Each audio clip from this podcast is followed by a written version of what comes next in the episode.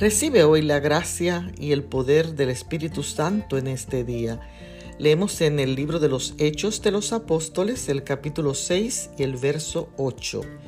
Esteban, lleno de gracia y de poder, realizaba grandes prodigios y milagros entre el pueblo. Esteban, cuyo nombre en griego significa corona de gloria, era un hombre lleno de poder, de fe, escogido por Dios ungido por el Espíritu Santo. Y esto era lo que lo hacía apto para hacer prodigios y milagros impactando al pueblo.